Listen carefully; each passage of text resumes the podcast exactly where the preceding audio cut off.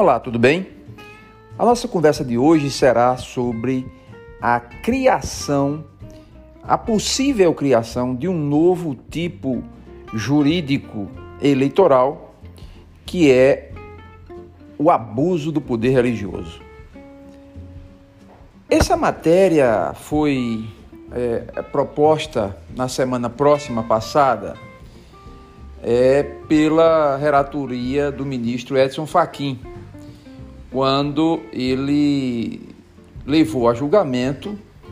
a possibilidade de se criar esse novo tipo eleitoral. É importante dizer que essa propositura foi rejeitada pela Corte Superior de Justiça Eleitoral Brasileira.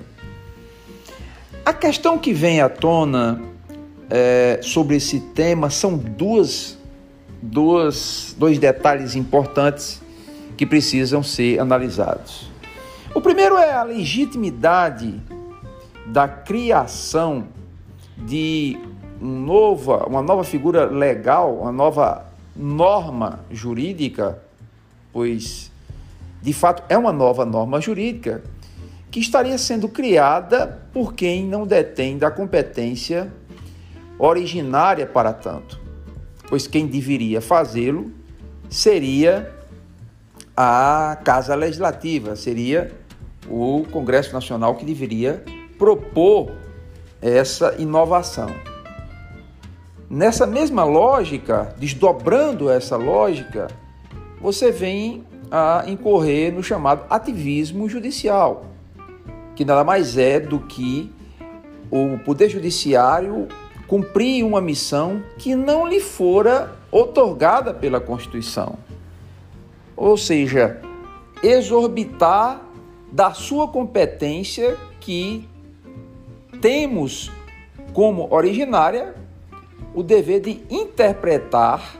no caso do Supremo, interpretar as normas ou os conflitos constitucionais e no caso do Superior, do, do Superior Tribunal eleitoral de julgar em última instância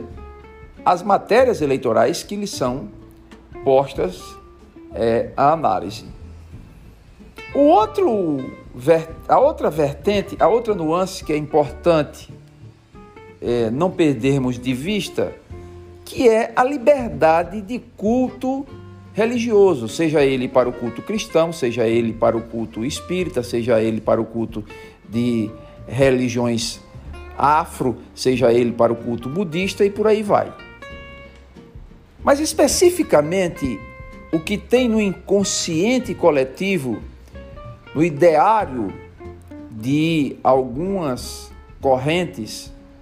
é, ideológicas, seja ela para um lado ou para o outro, é que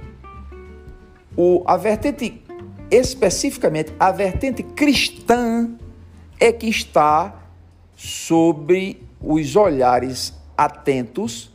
de uma possibilidade de uma tutela da jurisdição voltada para tratar e julgar estes casos de abuso de poder religioso. Ora, não é demais pensar que há um perigo é, iminente de criminalizarmos um segmento da sociedade que se faça representar por suas lideranças para defender suas bandeiras que são legítimas do ponto de vista constitucional e do ponto de vista sociopolítico. Sim, porque se diz que há por parte de padres e por parte de pastores condutas abusivas no sentido de necessariamente ser é, prudente ou ser urgente a criação de mais um tipo eleitoral para é, taxar esta conduta como uma conduta reprovável, uma conduta sendo é, passível de uma pena máxima capital do ponto de vista eleitoral, que é a cassação do mandato, por suposta incorrência no, é, nessa conduta a ser idealizada como o chamado abuso do poder religioso. É importante que é, fiquemos atentos para esses dois princípios que são legítimos, um constitucional,